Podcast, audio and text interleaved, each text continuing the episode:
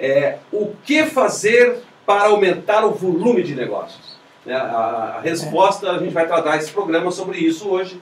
O, é, o que fazer para aumentar o volume de negócio? Ou o que fazer para vender mais? Vamos lá então. Olá, Emanuel, bom dia, como é que tá? Tudo bem? Tudo Você? Maravilha. Também estamos. Vamos lá, hoje de novo, né? Tentativa aí, mas com um pouquinho mais sucesso. Perfeito. Acho que isso faz parte do próprio construção e um pouco do aquilo que a gente vai falar, um pouco sobre arriscar hoje também. Vamos falar sobre o empreendedor na parte de acreditar, agir e basicamente falar. Eu queria até começar já para você essa indagação. Eu sou Paulo Ferreira, aqui o Emanuel Ferreira. Estamos aí, né? Mais uma segunda-feira, nosso segundo episódio. Exatamente. de Geração Empreendedora. Primeiro, segundo programa hoje, primeiro foi dia 22, falamos sobre protagonismo, e hoje vou falar, Emanuel, começando já com você, o que fazer para aumentar o volume de negócios, né? Pergunta que eh, Acho que todo é empreendedor muito importante, faz. né? O pessoal pensando aí o que, que fazer para. O que todo mundo quer. Né? Como é que fazer para vender mais? Perfeito. É, um dos pontos, agora tô eu quero que você me responda essa pergunta, né? Não precisa fugir dela. É, o que você acha que o empreendedor, o jovem que está aí, ou aquele, o empresário que está nos vendo nesse momento, ou o próprio diretor comercial, gerente de vendas, enfim, ou você mesmo, vendedor que está aí nos olhando, ou consultor de vendas, ou gerente de contas, enfim, o título que você tem nesse momento não é tão importante quanto a pergunta. O que fazer para aumentar o volume de negócios, seja na tua empresa, vendas mesmo? A primeira coisa eu acho que é exercer com, uma, com mais atitude né? a função de vendas mesmo. Porque muita gente acaba saindo, né, trabalha na área de vendas, mas acaba gastando muito mais tempo trabalhando em outras áreas, fazendo outras coisas. Porque às vezes a, a- coisas que nos pedem paralelamente é muito mais gratificante do que vender. É uma desculpa que a gente dá para não fazer a função rea- é, real de vendas. Quando eu falo função real de vendas, é vender, ir atrás de cliente novo. E eu acho que é, é isso, a pessoa acaba perdendo um pouco de foco. É, eu acho assim que eu- muitas vezes, eu acredito também, tem muito para aumentar o volume de negócios, né? Basicamente o que a gente vê é o seguinte, é o que tem que ser feito. Geralmente nós vamos conversar aqui, é o óbvio. O que, que é óbvio? Para você fazer negócios, o que, que você tem que fazer hoje? Por exemplo, tem muita gente, propaganda e publicidade você já está fazendo? Você já está fazendo anúncio no Facebook? Ah, mas estou fazendo na- no jornal, estou fazendo em televisão, enfim, o meios de divulgação está sendo. Agora a pergunta é assim, sim, mas nós estamos falando em fazer negócio, não é divulgar e não é gerar possibilidade de fazer negócio. É fazer negócio mesmo. É você conseguir um contrato, conseguir assinatura ali, conseguir fazer é, um orçamento, enfim. Como é que faz isso? Então, primeira coisa. Esse óbvio, gente, está assim. Você primeiro, você tem que olhar e dizer assim, o que que uma pessoa que compra o meu produto as empresas estão precisando nesse momento? Precisando que você visite. É, Você atividade, ir atrás da pessoa, né, buscar e formas de chegar até o cliente. Tá. Até mesmo, né, como você falou, né, não a parte de só, só esperar o marketing acontecer sozinho. Ou esperar com que a divulgação, o dinheiro que você vai colocar numa, na publicação vai dar certo. Não, é visitar mesmo. É pegar a pasta todo dia e ir atrás de um cliente novo. Mas aí que vem a questão, que vem, Manuel, até quero comentar aqui, porque tem muita gente que fala assim, pô, mas eu estou indo e tal. A pergunta é dizer o seguinte, você está procurando suficientemente uma quantidade de clientes que pode te dar o resultado? Esse ponto, gente, é dizer assim, é quantos contatos está fazendo? Você tem que estabelecer uma meta. É dois contatos, três, cinco por dia ou cinco por semana. Você tem que botar um ritmo e volume de trabalho que possa dar o resultado. Não adianta você querer vender, certo? Ficar toda hora Para pensando. poucos clientes, né? Visitar poucos e achar que aquele pouco vai comprar. Fizer uma visita por Deixa- dia. Eu queria é bem- complementar meu pensamento aqui, Manuel, um pouquinho antes de você falar. Então, o que, que acontece? Basicamente, quando você procura algumas pessoas, você tem que fazer o quê?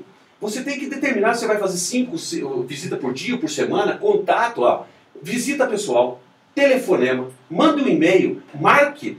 Ah, Paulo, mas eu tenho alguns casos que eu vou marcar, a pessoa não vai aceitar. Esse é outro ponto. Você tem que ter atividade. Né? Assim, o volume e ritmo de trabalho.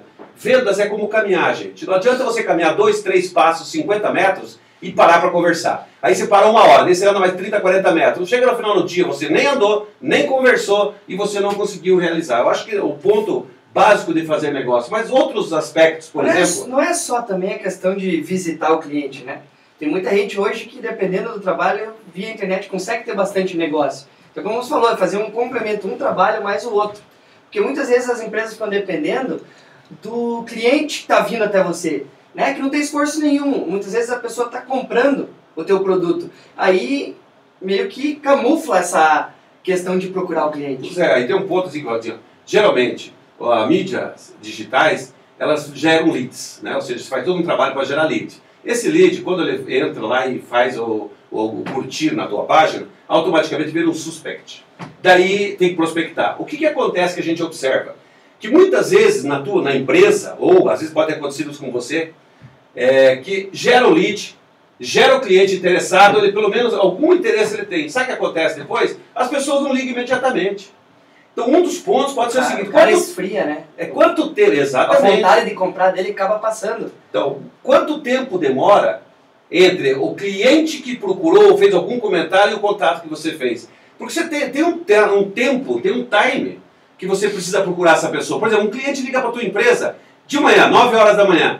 Você vai voltar a ligação para ele 3, 4 horas da tarde? Pessoal, ele queria, é, daquelas primeira, primeira hora, você tem que ligar. resolver o problema dele, por isso que ele entrou em contato. Então, esse é um ponto também que a gente vê, a negligência. Então, como, a como o pessoal procurou, fazem tudo para procurar. Quando procura, a pessoa não dá o retorno imediatamente. Na área de venda, gente, o time é super importante. Você tem que pegar a pessoa quando ainda ela está na busca da solução. Então, por exemplo, se ligou para você, retorne imediatamente. Faça na tua empresa, fala com a tua secretária, com quem recebe a ligação, diz assim, ó, ligou aqui é prioridade. Se eu não tiver aqui, ligue para mim, passa o WhatsApp, enfim, faça com que eu, em menos de uma hora, ele retorne para esse cliente. cliente. Essa é uma outra dica Legal. que a gente tem visto. Outra forma, então, que a gente pode falar, além dessas duas grandes informações aí, como é que pode fazer para vender mais, então, para gerar mais negócio para minha empresa? Outro detalhe muito importante, até a gente veio conversando, é o seguinte, é usar o próprio cliente que a gente já tem. É, usar os próprios clientes da nossa carteira. Carteira. Como é que você está usando ela? Né? Por quê? É, para que essas pessoas indiquem outras pessoas. Se você tem 10, se você tem 10 é, clientes na tua carteira, vamos imaginar, você precisa de que forma? Se você pedir mais uma indicação ou duas para cada um deles, você passa de 10 clientes para 30 indicações. Mas ver, muito importante essa colocação, que muita pouca gente dá importância. Por exemplo, é aquela velha máxima de que a solução para nós está fora de casa, está fora da tua empresa. Olha o banco de dados que você tem de vendas. Quanto tempo tem sua empresa? Você tem lá 2 mil, 5 mil, 4 mil ou 100 clientes? Bate o olho e fala o seguinte: por que, que eu vou sair atrás de novos antes de procurar aquilo que eu já Não tenho de bem em base? casa, né? Então, por exemplo, ah, mas tem clientes inativos. E qual é o problema? Ele é inativo para você hoje, mas ele está sendo ativo às vezes para um outro Ele concorrente já seu. foi um cliente nosso. Por que não ligar para ele? Porque se não comprar da gente, vai comprar de outro. Não, e outra, você já tem credibilidade. Aí você fala, Paulo, é, mas no passado deu problema. Volte lá e tudo na vida é, muda. Quer ver, por exemplo, eu antigamente tinha cabelo, hoje eu não tenho. Né? Então, por exemplo, se antigamente alguém me vendia shampoo, hoje não vende mais. Hoje tem que vender outras coisas para minha maquininha de É, eu já cortar o cabelo. o exemplo. meu aqui para não acontecer isso, né? Então É, eu então, que é, garantir que eu continuo bastante tempo aí. Mas nesse ponto é muito importante a questão da gestão da carteira. Nós temos que ter, por exemplo, um fluxo, digamos, nos clientes atuais. Então, e tem os inativos. A pergunta é: os clientes atuais estão utilizando todos os produtos já que você comercializa ou não? Veja, faça um levantamento para fazer trabalhar em cima do cross-selling. Outra, os clientes inativos. Vamos Porque reativar os- esses os- clientes. Os clientes, como a gente muda, os clientes também mudam. Né? A necessidade deles. Quer dizer, hoje comprava o produto A. Será que eles não passaram, podem passar a comprar o produto B ou C da nossa carteira? D ou E? Outra Então aumentar o mix de produto nesses mesmos clientes que já compram com a gente constantemente. Um outro ponto legal aqui é o seguinte: será que aquela pessoa que você contactava quando teve aquele problema com a tua empresa lá atrás, há dois, três, cinco anos, será que ela está lá ainda? É, Gente. mudou o comprador, mudou o dono, o cara vendeu a empresa. E aí? Como é, que- como é que a gente vai saber disso, né? Desculpe. O ponto aqui é dizer o seguinte: pessoal, você não pode ter medo. Volte lá e diga: olha, no passado aconteceu, mas estamos aqui hoje até para poder nos redimir atualmente daquilo que aconteceu lá atrás. Você, por exemplo, como empreendedor, como empresário, diretor, gerente, enfim, você tem que olhar e tem que, você tem que arriscar. O que, que você perde se você fizer isso? Não perde nada. Nada. E até se você não fizer, outra pessoa vai acabar fazendo. Então a gente tem que estar preparado para isso, como, como você falou. Não pode ter medo de ir atrás do cliente. Não, e o pior, né, uma coisa que é muito importante para todo mundo ver. O que está pegando? Gente, lá atrás você gastou muito dinheiro para conquistar um cliente. Você manter esse cliente custa mais barato do que você atrás de um novo. É um novo. Por exemplo, uma visita nova, primeira visita, você tem que ir lá para estabelecer credibilidade, confiança e tal. Recuperar clientes inativos significa dizer assim, só resgatar o passado, porque ele já foi cliente teu no passado. Então você tem que fazer esse resgate. Outro ponto muito importante é o seguinte: é você parar de sentar atrás de uma mesa aqui e ficar pensando como é que faz para vender mais, como é que faz para aumentar o volume de negócios. Pessoal, não se vende, não se faz negócio atrás da, mesa, mesa, aqui no teu escritório. O pior lugar para você trabalhar tá em vendas... Né? Onde que eu pergunto, onde que está o cliente? Está na mesa do escritório, não né? tá? Você fala assim, mas eu trabalho por telefone. Ótimo! Eu procuro, eu procuro, na internet o nome do cliente. Beleza, mas para você vender, você tem que ter ele. Ele não vai comprar que você atrás da mesa. Perfeito. Então vocês vejam, normalmente o que, que acontece? O cliente está lá fora. O outro ponto é dizer o seguinte: se você ficar dentro do escritório sentado atrás da mesa, que é um dos pontos assim, a pessoa senta e fica pensando na mesa, senta lá atrás da como a gente está aqui agora e fala assim: puxa vida, a gente precisa vender mais, né, gente? Gente, você não vai encontrar achar jeito de vender mais, né? é, você, é, você não vai encontrar respostas, por exemplo, você não encontra respostas atrás de uma mesa. Você na mesa, você serve para planejar. Por exemplo, você vai sentar e dizer assim, olha, eu preciso visitar essa semana 25, 30, 40, 50 clientes. Você como empresário mesmo, inclusive como empreendedor. Se você tem uma startup e está pensando assim, puxa, o que eu tenho que fazer para ter sucesso? Eu diria, você tem que criar um produto, acreditar no produto, saber tudo sobre o produto e, gente, ir atrás para fazer negócio, achar, achar divulgar o seu produto. que queiram comprar, né? Divulgar o seu produto, você precisa ampliar a, quantidade de pessoas que conheçam o que você vende. Ah, mas eu não quero ser vendedor. Não, não é questão de ser vendedor, é fazer negócio. O vendedor é que ele trabalha dedicado a isso. O empresário, além de tudo que ele faz no dia a dia, que é gerir uma empresa, ele Ainda também. Ele tem que pensar nas vendas e fazer negócios, né? Ele tem que ficar fazendo negócio. Ou seja, lógico, quando você pega um nível de empresário, quando ele está num outro nível, uhum. ele vai fazer negócios maiores, ele vai abrir as portas para que a equipe de vendas dele vá. Então, um dos pontos é o seguinte: você trabalha com associações de classe, por exemplo, se o teu produto trabalha com, vamos dar um exemplo aqui na área de engenharia, você já foi visitar o Conselho Regional de Engenharia? Sim. Pra, e arquitetura? Você foi lá bater um papo para ver o que, que esse pessoal está precisando agora? Você foi para divulgar a sua empresa, abrir as suas portas, como empresário, abrir as suas portas para a equipe de venda sua?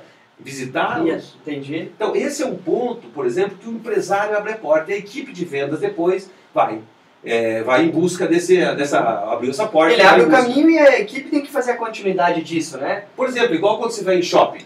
Não tem um quiosque lá que o pessoal às vezes está vendendo no consórcio? Ora, alguém, um gerente ou às vezes um diretor foi lá no shopping, negociou aquele Fez espaço. a parceria e... e a equipe de vendas vai lá. Tem coisa que depende da, do vendedor, depende do, do consultor, do representante. Tem coisa que depende do gerente, depende do empresário. O empresário não pode terceirizar totalmente a área de vendas para a sua equipe de vendas. Ele tem que estar tá encabeçando os negócios.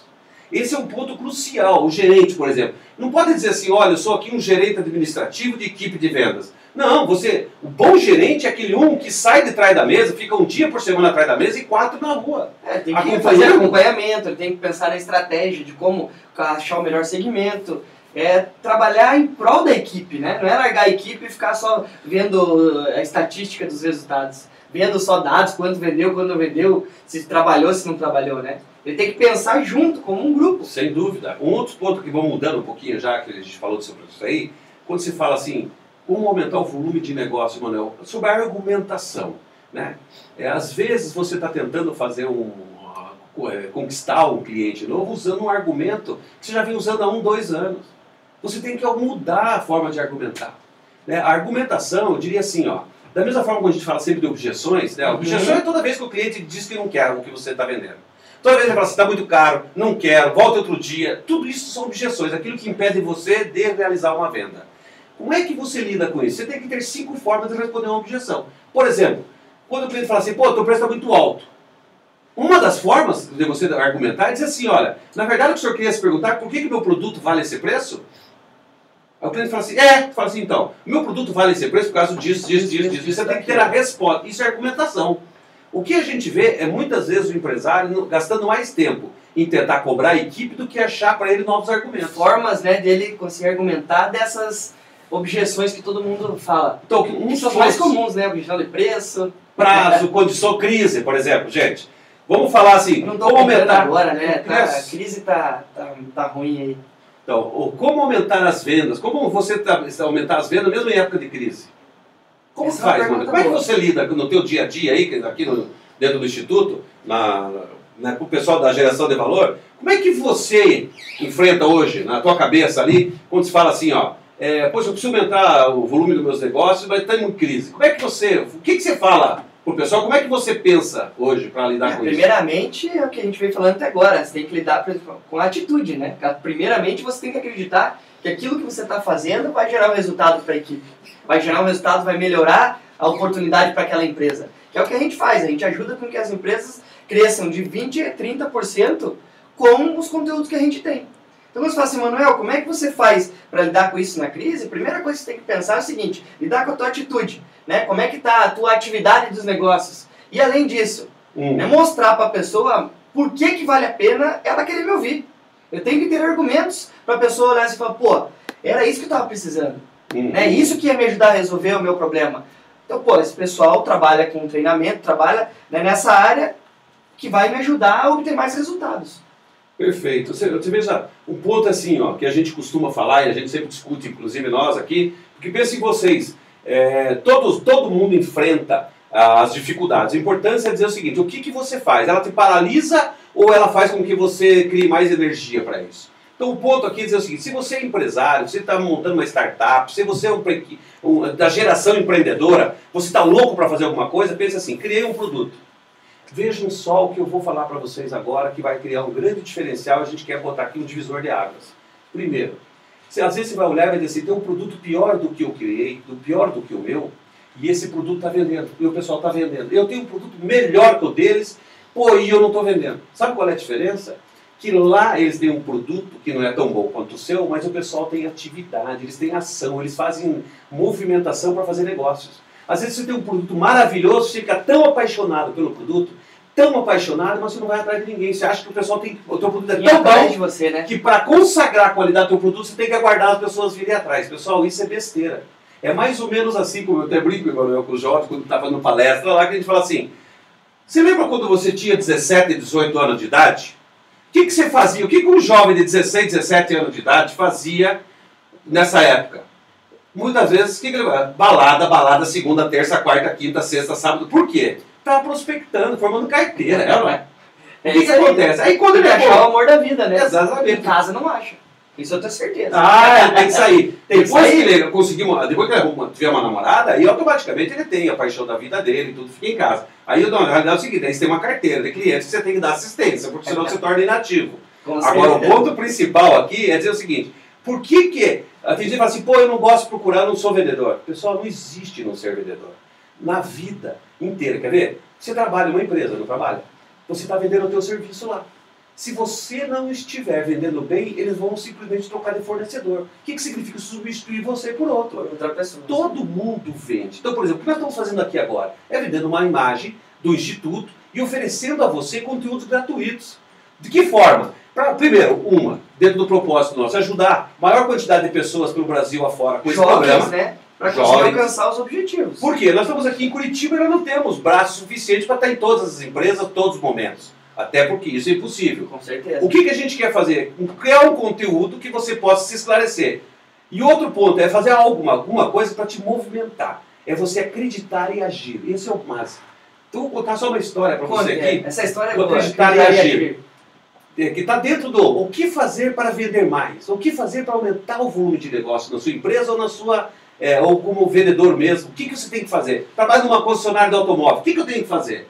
Então é o seguinte, diz que o empresário ele se estressou na época de crise, diz que ele se estressou e recomendaram para ele ir para o Pantanal. Aí ele pegou e foi para o Pantanal, Mata Grossense, e ele ficou numa fazenda um amigo dele lá. Não tem nada a ver com o pessoal que estavam falando aí da, da Lava Jato, não. Mas foi numa fazenda lá de um amigo dele, que era fazendeiro, criador de boi. E ele sentou, ele foi lá na casa, ficou uma casinha pequena, ficou lá por entre 3, 4, 5, 6 dias. Aí um dia ele saiu para caminhar. E ele caminhou, caminhou e aquele ah, se absorveu com o ambiente, com a- toda a parte da, da- da maravilha do Pantanal e escureceu e ele perdeu o caminho de retorno. E ah, onde estava a casa dele? E aonde, ah, de onde era a casa, de onde ele estava, ele foi caminhando, perdeu o caminho e chegou num rio. Para chegar naquela casa, na casa onde ele estava, ele precisava atravessar o rio. A hora que ele chegou na beira do rio, ele começou a procurar, viu uma luzinha lá, tal, tinha uma chopando, uma casinha pequenininha do pescador.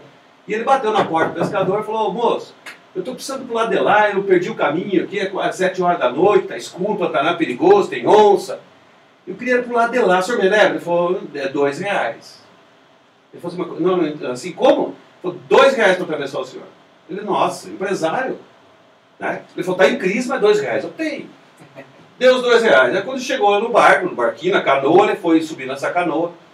E ele é muito observador, empresário, no meio do mato, não tinha mais nada, não tinha internet, Facebook, LinkedIn, Instagram, não tinha nada disso. Ele, na hora que entrando, foi entrar no barco, ele viu o remo. Ele observou um dos remos e estava a palavra A. Aí ele bateu o olho no outro, também estava um A. Aí ele perguntou pro cara, que que, ô moço, desculpa a curiosidade, o que que está é, escrito aqui no remo? Aí o cara falou assim, é, esse aqui é acreditar. Ele falou, não entendeu muito lá no Pantanal, o remador, o pescador, acreditar. acreditar. E nesse outro aqui, o que, que é isso? Eu falei, agir. E o cara já estava já tava embarcado, estava andando com o remo, o cara começou, com o barco, começou a contar a história, chegou no meio do rio, ele falou assim, o que, que significa acreditar e agir para você? Aí o cara parou no meio do rio, faltavam uns 100 metros para chegar na outra borda.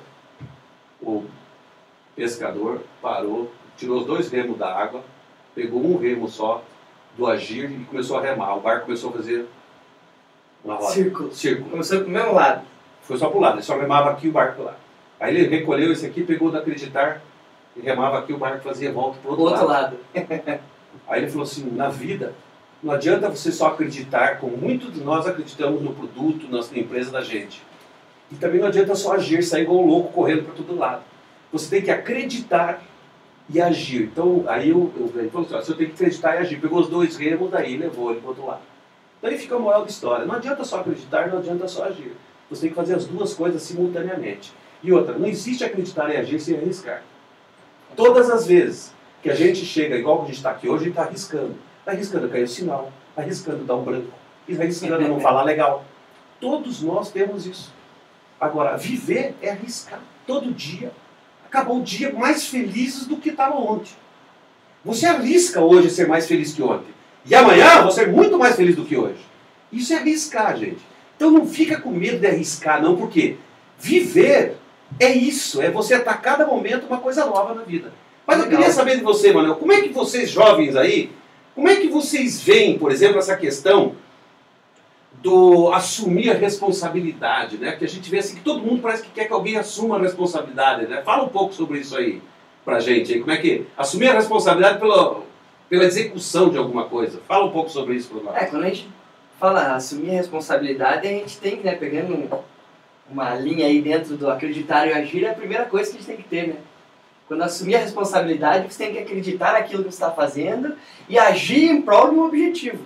Quando você traz responsabilidade para você, está começando um negócio, você trabalha, quando você trabalha para uma empresa, quando a pessoa te colocou naquele posicionamento, ela acreditou em você, ela te passou a responsabilidade para você resolver o problema dela.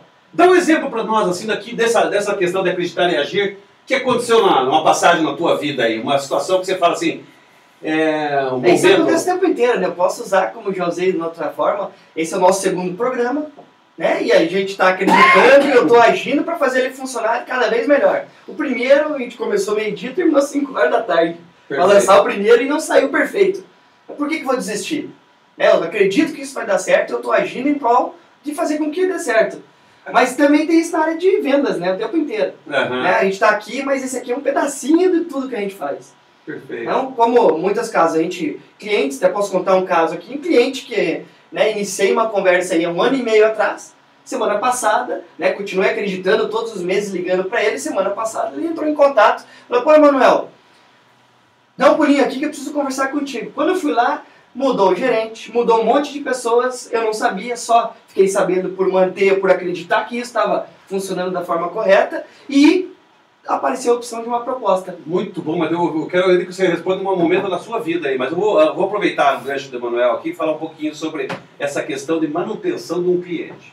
Então veja só, esse exemplo que o Manuel deu, é, o que, que acontece? Muitas vezes um cliente entra em contato com você hoje, é um cliente potencial, só que você vai lá e ele não está no momento de comprar o teu produto. E o que, que acontece com a maioria das pessoas? Como ela tem imediatismo, ela acaba não acompanhando esse cliente, porque se ele não comprou hoje, gente, é igual carro. Quem tem 15 anos de idade, não vai comprar carro. E daqui a 3, 4 anos, ele ou ele compra ou ele ganha um carro, correto? Essa é a forma. Ora, você não pode abandonar. Então todo mundo tem carro. Você tem uma concessionária do automóvel, tá? O pai, que é cliente seu, ele tem um filho. Tem quantos anos? Tem 16? Começa a trabalhar esse filho hoje com 16, porque daqui a dois anos, no mínimo, três anos, ele vai estar querendo comprar um carro. Você que vai vender ou você vai deixar para outros venderem no teu lugar? Esse ponto, igual você falou, que ficou um ano e meio acompanhando esse cliente, pessoal, é isso. Uma vez que o cliente procurou, não abandone. Vá fazendo uma, car uma, uma carteira de clientes que não são ainda, mas são potenciais. Isso são clientes em potencial, em potencial. O ponto crucial desse cliente em potencial é você fez o contato, volta, calma, vai gerenciando Sim. isso que um dia ele vai precisar. Então, uma das formas de aumentar. Se você estiver junto, próximo é, só, dele. Só, só um pouquinho, deixa eu só completar essa, esse ponto. É, uma das formas é você pegar e fazer uma relação de todos os clientes que entraram em contato. Não é só jogar no CRM. Às vezes está no CRM e você esquece de consultar. O CRM é importante, mas você ter uma lista para na hora que você vai para o campo, você ter ela para consultar uma visita, acho que é isso um ponto, eu já vi você fazendo isso, inclusive. Mas fala aí um pouquinho sobre é, essa experiência do que eu tinha falado para você, do, digamos, de chamar a responsabilidade de, de, de, de, arriscar um pouquinho. Fala um pouquinho sobre isso aí que você vivenciou, tanto na área de eventos, você é jovem, como a maioria que está nos vendo aí, provavelmente, né? É, você já arriscou em algum momento. Que momento assim mais marcante foi marcante para você que você arriscou em alguma coisa? É, a gente não tem sucesso em todos os momentos, né? O principal momento quando gente diz assim, arriscar é quando você tenta fazer algo, principalmente, sem planejar, né? Na minha experiência, muitas vezes, a gente sempre, sempre atuei na área de vendas, na área de negócio, buscando novas formas de fazer aquilo, buscando né, a responsabilidade. O que, que é isso? É quando você está saindo aí da faculdade, pensando em montar alguma coisa, é, tem que, você tem que ter a ideia e imaginar que toda a responsabilidade daquilo que você está fazendo está em cima de você. Quando você tem uma equipe de vendas, você tem que ter a responsabilidade em cima deles. Por quê? Você está ali ajudando outras pessoas, outras famílias a dar o resultado. Eu tive isso, né, alguns momentos certos ou errados, quando eu resolvi montar uma empresa do zero, né, trabalhando na área de lavanderia industrial, né, lavando roupa de hotelaria. Então eu tive lá 20 funcionários e a gente sabe que aquela responsabilidade por todos ali dependem da gente. São as ações que você está fazendo que é o acreditar e o agir. Né? As ações que você está fazendo vão fazer com que dê o resultado certo ou não. Ou seja, você, quando você pensou em abrir esse, essa lavanderia, você, na época que você abriu, você sabia é, que o retorno seria menor do que você esperava? Você achava que tinha, ia ter um retorno não? Não, achei que o retorno ia acontecer ali, ah, já tinha um, dois clientes engatados que três meses ia ter todo o dinheiro de volta. Né? E não foi assim. Trabalhei durante cinco anos, mas a gente sabe que o sucesso é, houve, mas num período muito maior do que eu não imaginava. Não retorno que você não, esperava. Não, porque a nossa a vontade, né, a minha vontade daqui de ter sucesso rápido fez com que né, eu tivesse que continuar acreditando mesmo não acreditando nisso. Então... Ou seja, é, ou seja você, você botou toda a tua energia, ou seja, essa energia que você tem, que todos vocês que estão nos vendo têm, independente da idade, essa energia precisa ser canalizada. Então, muitas vezes o pessoal fala assim, ah, o pessoal está... o estresse. Ah, a pessoa é estressada. Então, muita gente trata o estresse, para você ter uma ideia, que eu, a gente vivenciou um período é, de várias pessoas, a gente já presenciou, que fala assim, não, a pessoa está no momento igual você, quando tava, viu que você não ia estava tendo o retorno que você gostaria com a tua lavanderia, provavelmente você se estressou um monte nesse com período. Certeza. Muito. E sobre essa parte do, da, da, energia, do estresse, eu queria dizer o seguinte: tem dois tipos de estresse, gente. Tem o estresse que ele te bloqueia, ele te paralisa. Você não consegue fazer nada. Esse estresse é o estresse de doença. Isso torna-se uma doença se você permitir continuar. E tem o estresse, gente, que é um estresse benéfico, que é um estresse que faz você correr atrás das coisas que você quer. Né? Que você quer. Por exemplo, você quer ver uma coisa de estresse que ninguém parou para pensar? Quando fala assim, um time de futebol está se concentrando na tua cidade. Quando fala assim, ó, o time de futebol vai jogar domingo, mas já chegou no, na sexta-feira. Ele entra para concentração, não é isso? Sim. O que, que é levar um jogador de futebol para concentração? Primeiro, tirar o foco de tudo que está acontecendo que possa interferir negativamente. Outra, é estressar ele, do ponto de vista de deixar ele quase que inativo. Ele fica só dormindo, lendo, mexendo no Facebook. Dormindo, lendo, almoçando no Facebook. Se cria, para quem é ativo como jogador de futebol, se cria um estresse. Ele fica louco para pegar na bola, ele quer jogar. Dá resultado. Isso, então muitas vezes o técnico faz o quê? Os técnicos pegam, vão pro jogo de futebol, mas não levam bola. Os caras treinam, treinam, treinam, treinam, mas sem bola. A hora que você dá a bola, ele tá louco, ele tá estressado, ele quer, sabe, ele quer. É, é igual uma criança quando fica muitas horas preso no apartamento. Quando você leva no parquinho, ela corta todo lado. O que, que você faz? O apartamento, para uma criança, estressa. Quando vai pro parquinho, ela se expande. O jogador de futebol é a mesma coisa. Então tem estresse que são, muito, é, são benéficos. E tem o estresse que é maléfico. O que eu quero dizer é o seguinte: muito, a maioria dos, da, da geração empreendedora, que é para qual esse programa, tem uma energia enorme você tem que canalizar a sua energia. Quando você ficar pensando para quem que eu vou vender mais, o que, que eu tenho que fazer para aumentar o volume dos meus negócios, você tem que pensar o seguinte: deixa eu ir atrás. Você gasta 10 minutos pensando nisso, fazendo a relação e depois a ação. Vá atrás. Gasta 10%, por, 10 planejando e 90% agindo, né? Eu acho que esse que é o primeiro ponto que a gente é, tinha que... É 10% de inspiração e 90% de transpiração, né? transpiração. né? Eu acho que esse ponto, esses 10 é, por cento que a gente falou do acreditar e agir na história que a gente contou há pouco, né? É dizer assim, acreditar e agir são duas coisas juntas, mas você precisa e agir. Então, todo empreendedor, toda a geração empreendedora, pessoal, você tem uma, uma, uma potência de agir, vocês querem agir. Só que muitas vezes você não sabe para onde que você quer agir. Nesse momento, eu diria assim, muitas vezes buscar um aconselhamento, um mentor, um coach, alguém que possa te ajudar. Ter alguém que, que esteja acima de você ideia. também. Né? Eu sempre costumo dizer que tem que ter alguém que está acima, melhor que você, para você usar de referência. Por exemplo, esse dia perguntar assim, pô, pai, mas o pessoal aqui no Brasil, a pessoa, você faz muito treinamento de venda? Eu falei, faço bastante. Por quê? Pessoal, todo ser humano, passar do tempo, ele vai mudando alguns objetivos, vai mudando os focos. Uhum. Você empreendedor, você vai ver que também tem, tem coisas que, se você é empresário, já está há muitos anos no ramo, eu quero que você pense nesse momento o seguinte: lembra quando você começou o primeiro ano da tua vida, da tua profissional, da tua empresa? Você ia atrás, você estava naquele gás. Passa 5, 10 anos, você para de fazer aquilo que você fez, que dava resultado, na tua empresa. Muitas vezes você que está me ouvindo aí, você tem que voltar para 2, 3, 5, 10 anos, 20 anos na tua empresa e fazer aquilo que você pode fazer. O que acontece é que tem coisas que você faz que dão resultados. Você tem que voltar a fazer aquelas coisas. Ah, mas a minha empresa agora está na crise. Não tem crise não. Você vende para governo?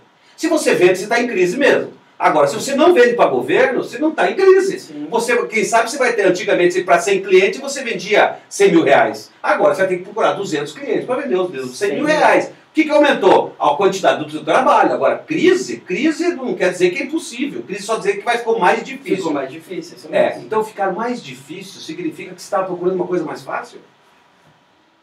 Vou falar de novo. Quando você fala crise, está querendo dizer assim, nossa, ficou difícil?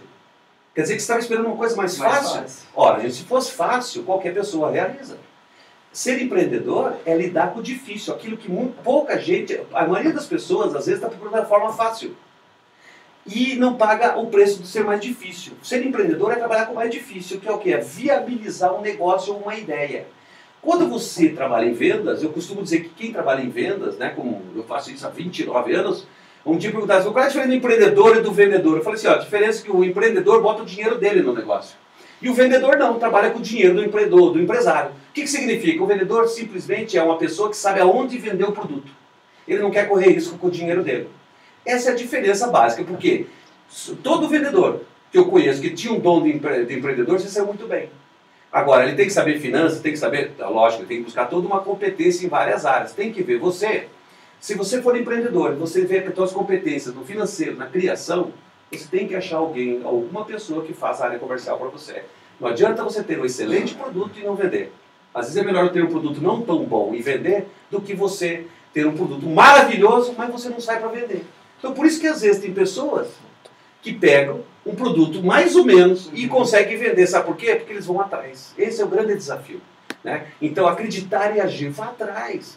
Pare de ficar olhando nesse momento, pensando no que eu vou, no que eu vou. Fala um pouco Sim. sobre isso para nós, Emanuel, sobre ir atrás.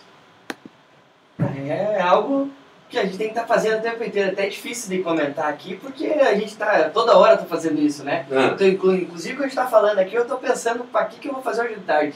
É para quem que eu vou ligar, para que, que eu vou fazer, como é que eu vou trabalhar para fazer com que eu tenha o resultado que eu preciso ter.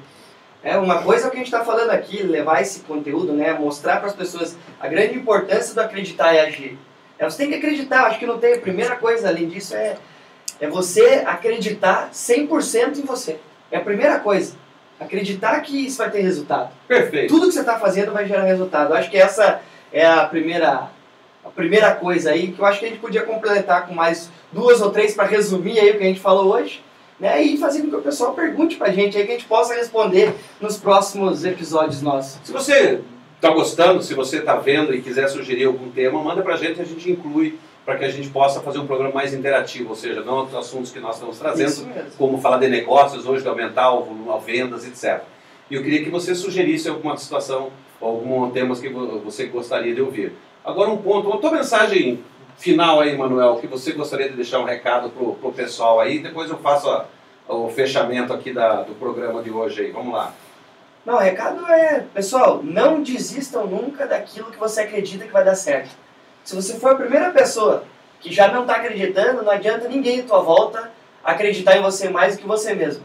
Né? O que você está fazendo, o que você, mesmo que no final dê um resultado errado, você tem que acreditar naquilo. Porque pelo menos a experiência né, do certo e do errado você obteve no final. Acho que essa é, é o que mais me chama a atenção, que me move todos os dias. Perfeito. Legal, Emanuel. Eu gostaria de fazer um encerramento aqui falando assim para vocês com relação à, à vontade de fazer as coisas. É, muitas vezes, muitas vezes, as- muitas pessoas confundem o desejo de fazer com a vontade de fazer. Quando você tem desejo, você simplesmente você expressa, olha, eu queria fazer. Esse queria fazer significa que não, não significa fazer. O vontade de fazer precisa de uma ação. né? Então, tanto o desejo quanto a vontade, você tem que agir. Então, adianta você, melhor você ser uma pessoa que teve pequenos êxitos por fazer, do que você ficar esperando um momento que você consiga tudo de uma maneira fácil. Não existe maneira fácil. Como não existe nada. Por exemplo, para jogar futebol, para trabalhar em venda, para ser empresário, para ser motorista de carro, para ser motorista de ônibus, para ser eh, funcionário de banco, para ser gerente de banco, para ser diretor de banco. É difícil. O que que eu quero dizer com ser difícil? Não é que é impossível, só quero dizer que você tem que empreender um pouco mais a sua vontade. Você tem que buscar essa vontade dentro de você. Você tem. Não fique imaginando que todo mundo tem as respostas. A gente não tem todas as respostas. Você precisa ter todas as perguntas e agir. Eu acho que o ponto crucial, naquele desejo que você tem, na vontade de fazer uma coisa melhor para a sua área de vendas, na vontade de gerir melhor a sua equipe de vendas, sua equipe de representante, é vontade não adianta. Você tem que, você tem que fazer acontecer. Busque, não pense, é mais o pessoal põe dificuldade. Não importa, a vida é feita assim. Alguns estão lá para te ajudar e tem outros que estão lá para defender a ajuda deles. Então, agora, quem vai vencer? Quem tem maior força de vontade em fazer. Força de vontade. Então é isso. Põe a tua força de vontade para fora. Não fica com ela lá dentro, não, que dá um estresse ruim para você. Muito obrigado a todos.